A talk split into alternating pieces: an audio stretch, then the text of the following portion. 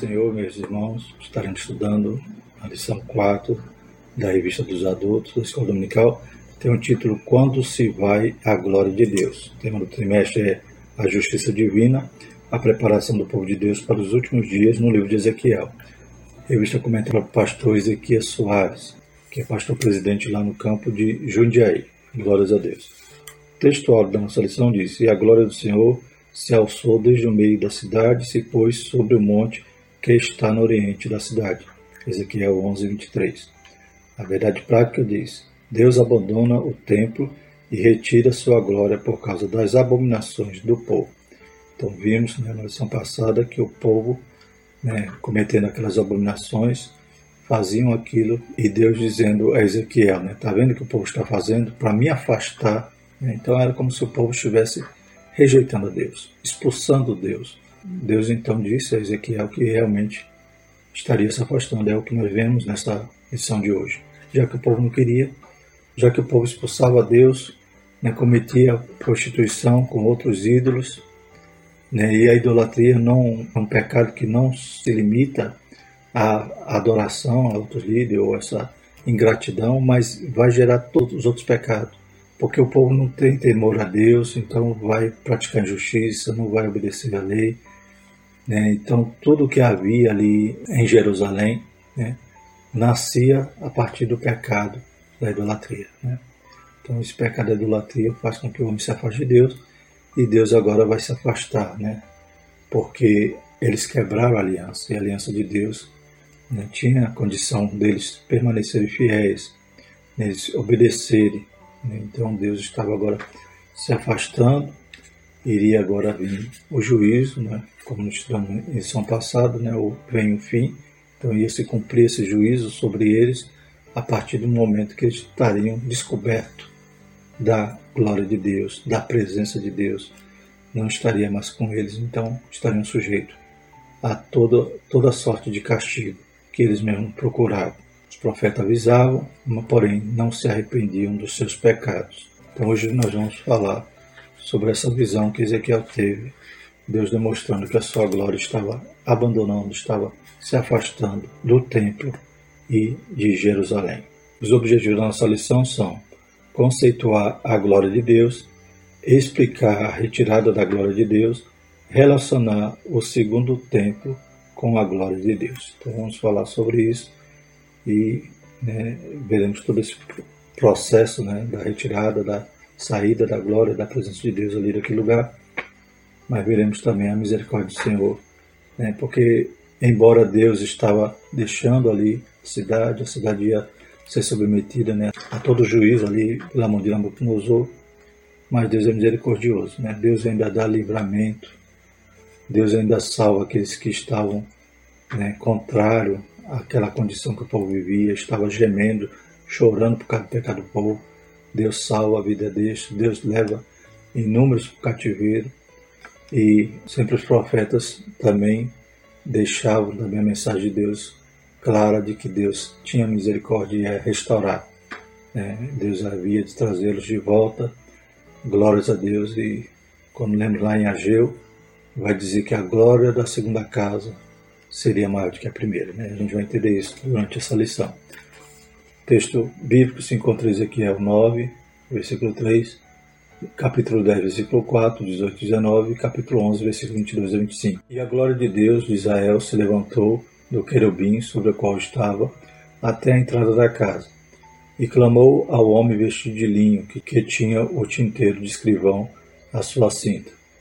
Então se levantou a glória do Senhor de sobre o querubim para a entrada da casa, e encheu-se a casa de uma nuvem, e o átrio se encheu do resplendor da glória do Senhor. Então saiu a glória do Senhor da entrada da casa e parou sobre os querubins. E os querubins alçaram as suas asas e se elevaram da terra aos meus olhos, quando saíram, e as rodas os acompanhavam, e pararam à entrada da porta oriental da casa do Senhor e a glória de Deus de Israel estava no alto sobre eles. Então os querubins elevaram suas asas e as rodas as acompanhavam, e a glória de Deus de Israel estava no alto sobre eles. E a glória do Senhor se alçou desde o meio da cidade e se pôs sobre o monte que está ao oriente da cidade. Depois o Espírito me levantou e me levou em visão à Caldeia, para os do cativeiro, e se foi de mim a visão que eu tinha visto.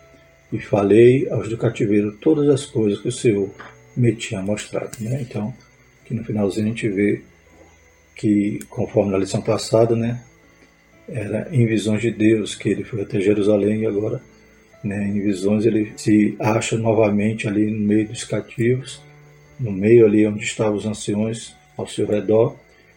Estes anciões, os que estavam também no cativeiro, junto ali em sua casa.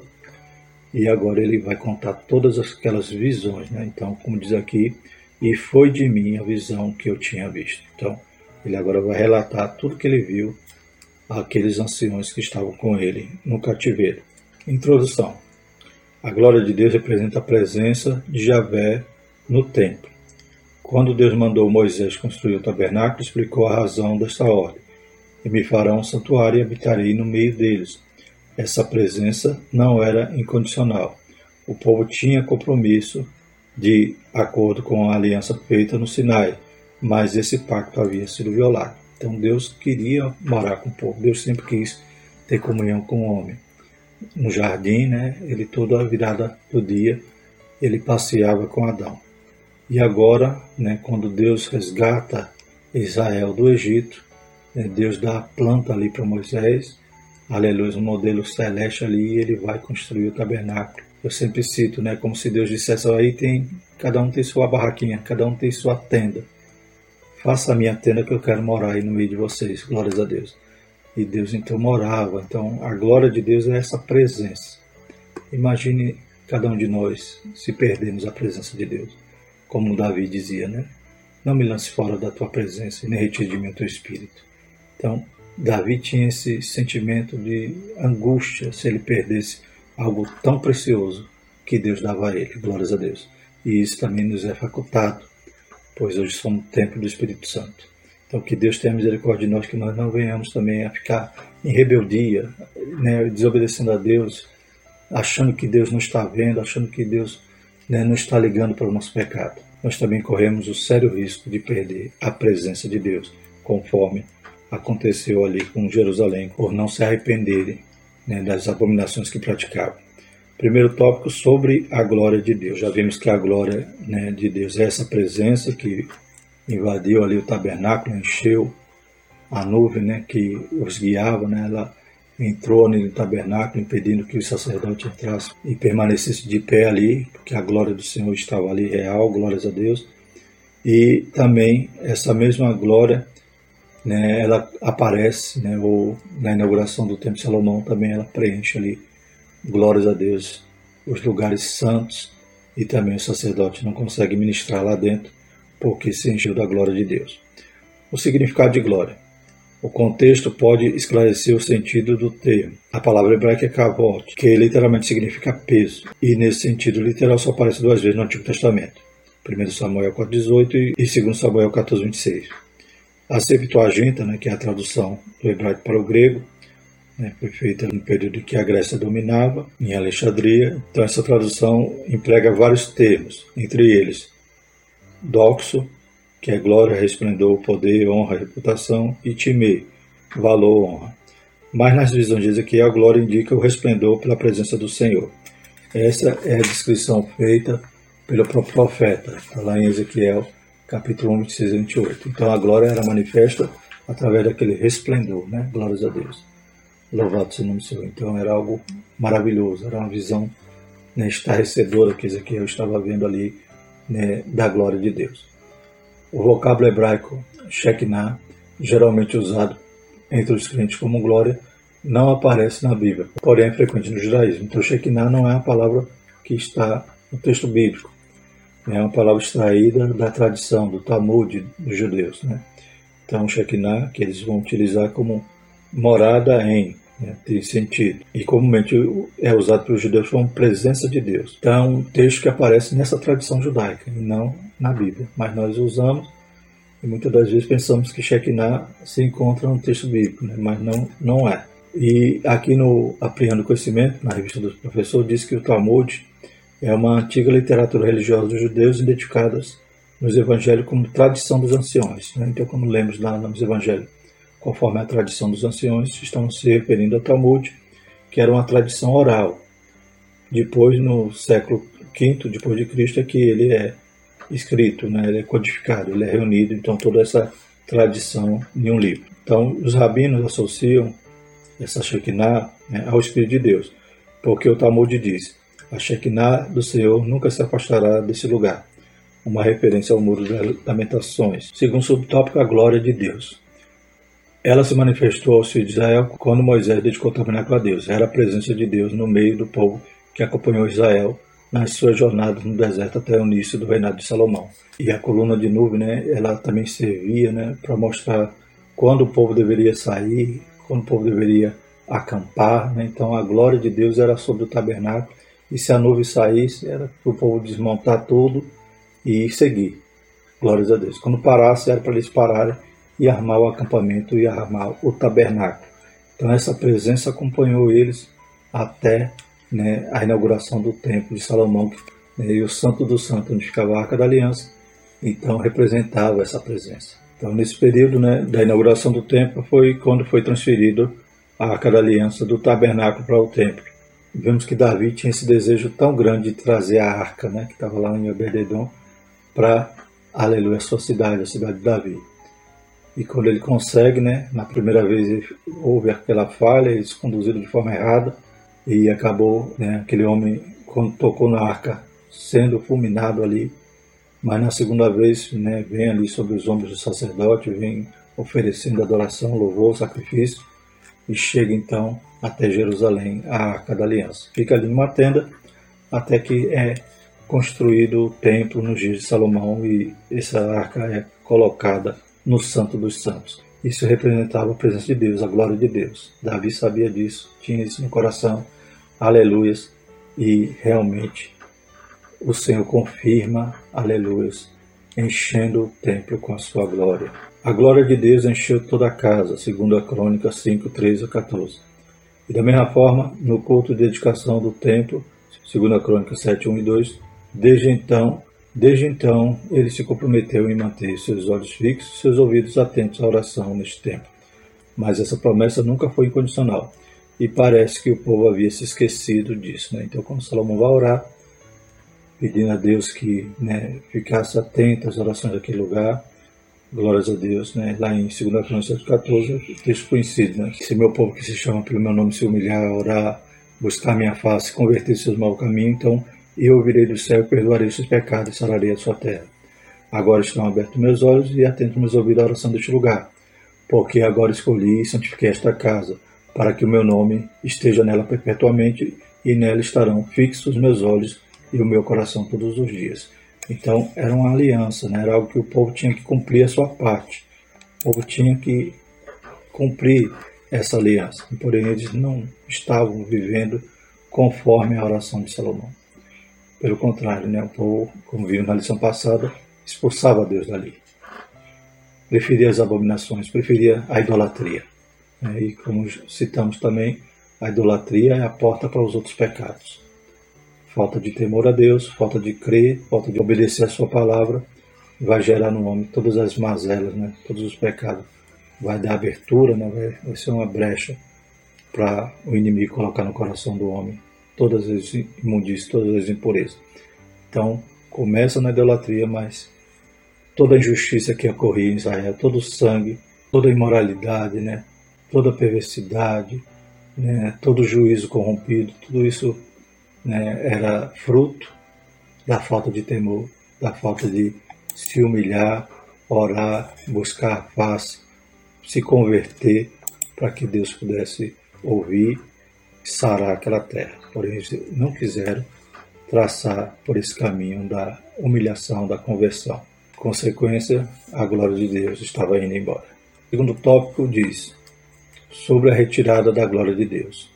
Então, essa retirada aconteceu em alguns estágios. Primeiro, né, a glória se levantou do querubim sobre a arca da aliança. Né? Letra B, passou para a entrada do templo, então a glória sai e vai até a entrada. Parece que Deus está se despedindo.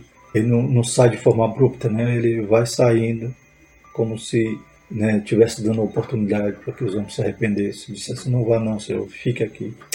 Mas os homens né, teimosos nos seus pecados, não querendo abandonar o pecado, não querendo se humilhar e se arrepender. Depois da porta, então, na, na letra C, pairou sobre os querubins e aos poucos afastou-se completamente do templo. Então ela vai saindo, vai embora. Por fim, a glória de Deus se pôs sobre o Monte das Oliveiras. E do Monte das Oliveiras, então, ela parte.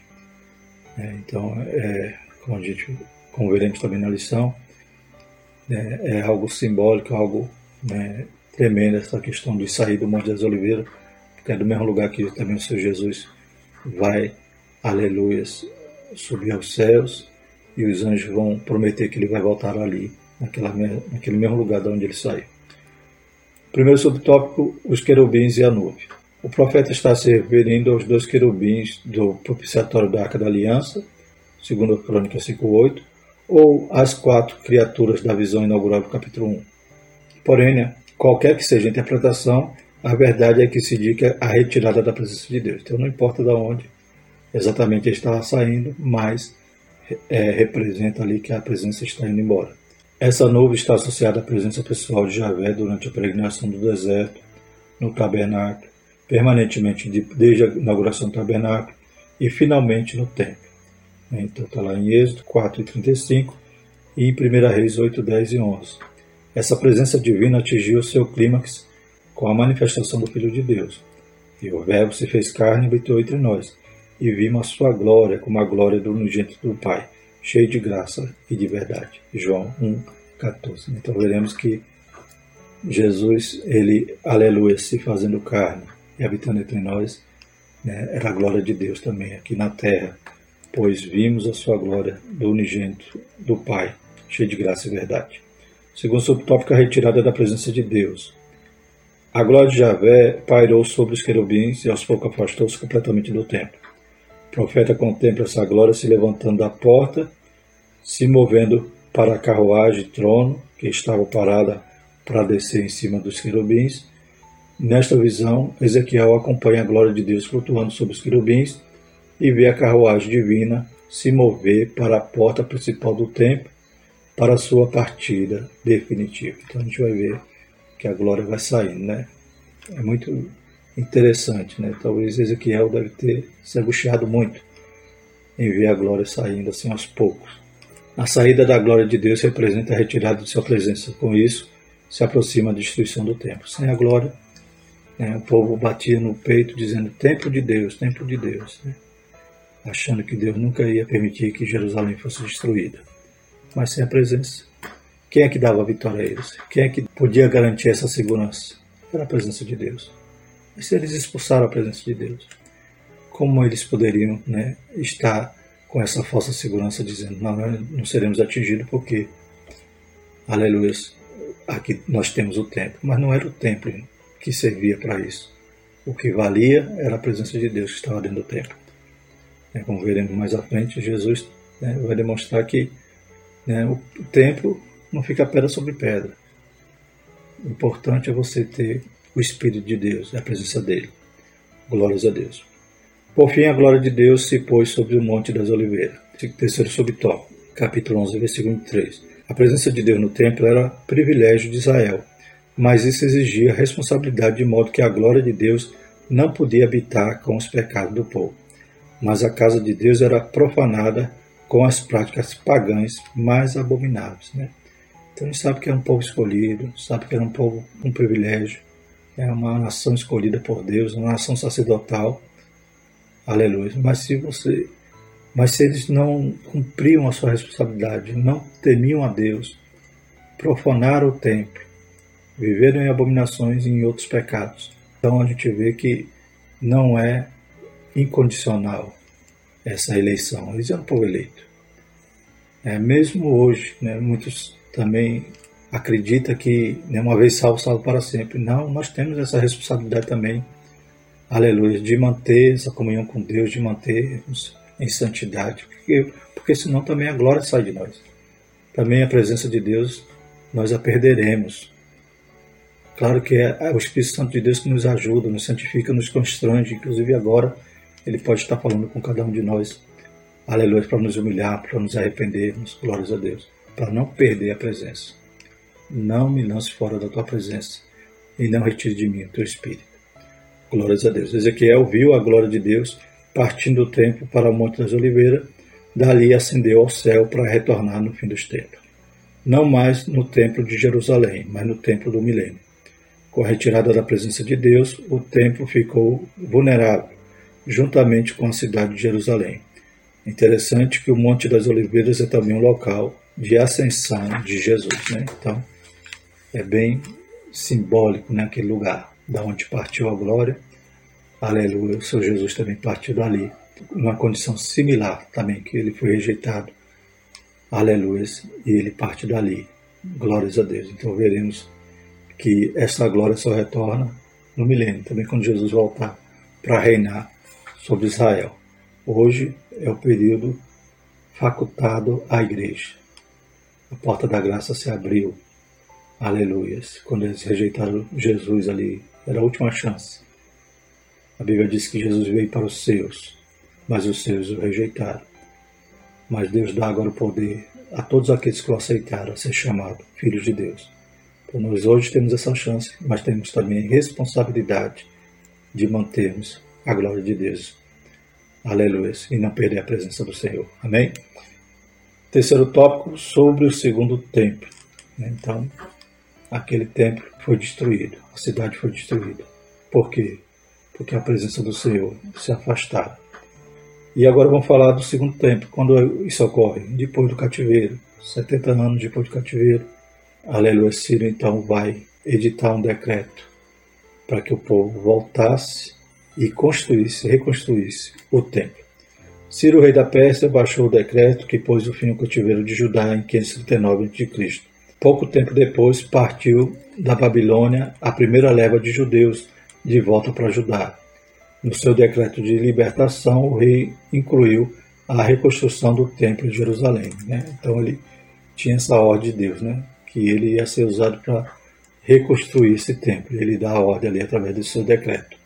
Então vamos falar do segundo templo, o primeiro subtópico. Conhecido como o Templo de Zorobabel, foi inaugurado no sexto ano de Dário Esdras 6,15, que corresponde ao ano 516 a.C. Não era uma construção com a mesma dimensão e beleza arquitetônica da primeira casa. Não dava para comparar com o Templo de Salomão, Ageu 2,3. O pensamento no período pós-exílico era que o retorno da glória de Deus era escatológico, Malaquias 3,1. Então percebemos que esse segundo templo não tinha a formosura do templo de Salomão. Não tinha o ouro, não tinha né, talvez as dimensões que Salomão construiu. Ele estava no auge ali do reino de Israel. E o que acontece então com esse templo? Vemos que muitos ali choraram né, quando viram né, que a diferença né, entre o primeiro templo e o segundo. Por quê? Então muitos saíram meninos, moços ali, quando foram para o cativeiro e agora estavam voltando, e estavam contemplando esse momento da reconstrução do templo. Então eles choravam, né? pranteavam porque viram a glória da primeira casa. E Deus os agiu para dizer que a glória dessa última casa seria maior do que a primeira. Glórias a Deus. Vamos entender que glória é essa. Não seria a glória né, da estrutura, dos recursos arquitetônicos ou dos utensílios que seriam utilizados no templo, né? mas é algo que realmente se refere à glória, a glória de Deus, aquela glória que inaugurou o tabernáculo, aquela glória que inaugurou o templo, também a glória seria maior. Segundo subtópico, o templo de Herodes. Segundo templo foi o de Zorobabel, como no tópico anterior. Porque Zorobabel? Zorobabel foi o governador que vem com o povo né, nessa primeira leva e dá, então, a construção ali do templo, a reconstrução. O templo de Herodes. O templo de Zorobabel foi reformado, ampliado por Herodes Magno. Ele conseguiu persuadir os judeus dizendo que o atual templo não estava à altura da antiga glória. Né? Então, ele quis né, remodelar, ele quis reformar o templo e deixar com pompas, né, cheio de, de luxo, cheio de, de ouro. Né? Então ele persuade os judeus para permitir que ele fizesse isso. Né? Ele não era um judeu, ele era um indumeu, né? e ele consegue convencer os sacerdotes, então começa essa construção. Mas a glória que ele poderia fornecer ao templo era glória, glória material, não era a glória que realmente seria maior, conforme Ageu prometeu. Os trabalhos se iniciaram cerca do ano 15 a.C. e continuavam em andamento nos dias do ministério terreno de Jesus. Em João 2,20 cita que havia 46 anos né, que estava sendo construído o templo. Conhecido como Segundo Templo, era o cartão postal de Jerusalém. A construção só foi concluída no, em 66 d.C. Então, quando Jesus estava no seu ministério, o templo estava ainda sendo construído. E mesmo assim, Jesus já ainda estava dizendo: não vai ficar pedra sobre pedra. Glórias a Deus. Foi inaugurado ou foi concluído em 66 e no ano 70 foi destruído de novo. Então, que templo é esse? É um novo templo? Não, é o mesmo templo de Zorobabel. Herodes só fez reformar. Terceiro subtópico, a presença do Filho de Deus. Não há registro de que a glória do Senhor tenha enchido a casa na inauguração por Zorobabel, diferentemente de Moisés quando inaugurou o tabernáculo, Êxodo 40, 34 e 35, e de Salomão na inauguração do templo, segundo a Crônica 7, 1 e 2. Foi o Senhor Jesus que trouxe a glória de Deus quando ministrou no templo de Herodes. Ageu 2,7 João 1,14. A sua presença nele fez a glória da segunda casa ser maior do que da primeira. Então, que glória era essa que ia ser maior? No tabernáculo, a glória invadiu ali, aleluias, todo o espaço ali do tabernáculo.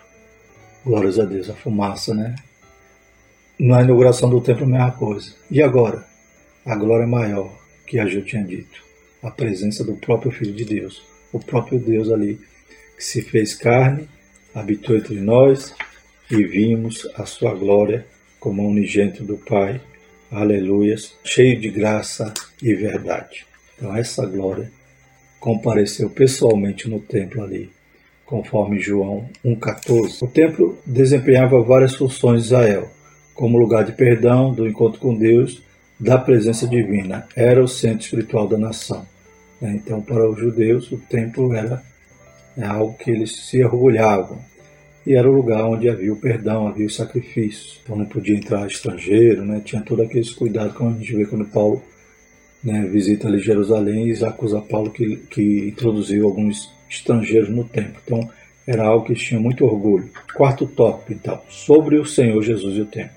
Assim como a glória do Senhor deixou o templo antes de sua destruição pelos caldeus, da mesma forma aconteceu com o segundo templo.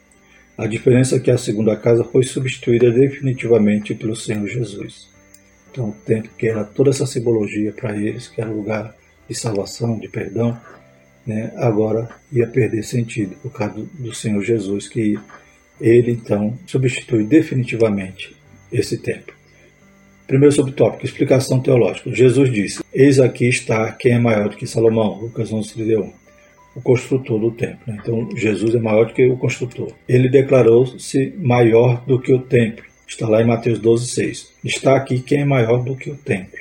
Então, Jesus é maior do que o construtor, que Salomão, e é maior do que o templo, porque Jesus, o Emanuel, o Deus conosco, o templo não era a presença de Deus, então o próprio Emanuel, o próprio Verbo se encarnou. Glórias a Deus. Quando ele curou o paralítico em Cafarnaum, disse: Filho, perdoados estão os teus pecados. Era uma mensagem velada dirigida ao sacerdote de que a função do templo estava para ser concluída em breve. Quando lemos esse texto, a gente vê que aquelas pessoas que estavam ali próximas começaram a razoar em seu coração: quem é este que tem poder de perdoar pecado? Por quê? Porque o perdão do pecado para eles era só no templo, era levando uma oferta, levando um animal para ser imolado. Glórias a Deus. E Jesus está dizendo: Eu tenho poder para perdoar. Glórias a Deus. Então, Jesus estava demonstrando ali que a função do templo já não tinha mais necessidade. Porque o perdão não vinha mais dos animais, mas vinha do Cordeiro de Deus, de Jesus que ia ser entregue por nós. Com a vinda de Jesus ao mundo, o tempo tornou-se redundante. E o Verbo se fez carne e habitou entre nós, e vimos sua glória como a glória do unigênito do Pai, cheio de graça e de verdade. João 1,14. Segundo subtópico, o fim do templo. O que o Senhor Jesus vinha insinuando ou ensinando de maneira indireta na última semana do seu ministério terreno, ele falou diretamente. Está lá em Mateus 24, 2. Não ficará pedra sobre pedra que não seja derribada. Marcos 13, 2. Dias virão que não deixará pedra sobre pedra que não seja derribada. Lucas 21, 6. Jesus anunciou o fim do templo como fizeram Ezequiel e os demais profetas. Né? Então, Eles anunciaram que o templo ia ser destruído, Jeremias, né? Por quê? Porque a glória ia se ausentar daquele lugar, ia se afastar e o templo seria destruído. Da mesma maneira, Jesus está anunciando agora que o templo ia ser destruído, não vai ficar pedra sobre pedra. Né? Ele se referia a ele mesmo, porque ele ia ficar três dias né, morto, aleluias, mas ia ressuscitar, mas o templo também ia ser destruído, como aconteceu no ano 70. A glória de Deus se retirou do templo antes de sua destruição. Né? Hoje ele só tem lá o Muro das Lamentações, que é uma parede né, da área ali do templo. Porém, né, verdadeiramente o que o Senhor Jesus falou se cumpriu. E não precisamos mais de animais para cobrir o nosso pecado, porque o sangue de Jesus nos purifica de todo pecado. Ele entrou uma única vez, ofereceu um sacrifício e é o nosso sumo sacerdote eterno. Então a glória de Deus se retirou do templo antes de sua destruição. Mateus 23, 38 e 39. Eis que a vossa casa vai ficar-vos deserta, porque eu vos digo que desde agora me não vereis mais, até que digas, bendito que vem em nome do Senhor. Louvado seja o Senhor. Então a glória já não estava mais ali. A presença de Deus hoje. Quando Jesus, no alto da cruz, com grande voz, entregou o Espírito, o véu do templo se rasgou em dois, de alto a baixo. Né? Mais uma evidência do que o templo agora se tornou redundante. Então, esse templo de Jerusalém, que tinha essa simbologia, não tem mais esse sentido. Glórias a Deus. É claro que hoje nós se referimos à, nossa congregação como templo, né? mas em outro aspecto. Né? Porque sabemos que Deus não habita em templo feito por mão de homens. Então, Deus não estará ali quando os crentes vão para casa. Né? Deus só está ali quando os crentes estão ali, porque os crentes são o templo do Espírito Santo. Assim, o Senhor Jesus substituiu de uma vez por todo o templo. Desde então, é em Jesus que temos a redenção e o perdão de nosso pecado. Não existe mais o templo de Jerusalém, mas Deus habita no cristão individualmente. Glórias a Deus. Concluímos que em ambos os casos, tanto em Ezequiel como em Jesus, ambas gerações rejeitaram a Deus. No Antigo Testamento substituíram Javé pelos ídolos, e nos evangelhos substituíram a justiça de Deus pela sua própria justiça.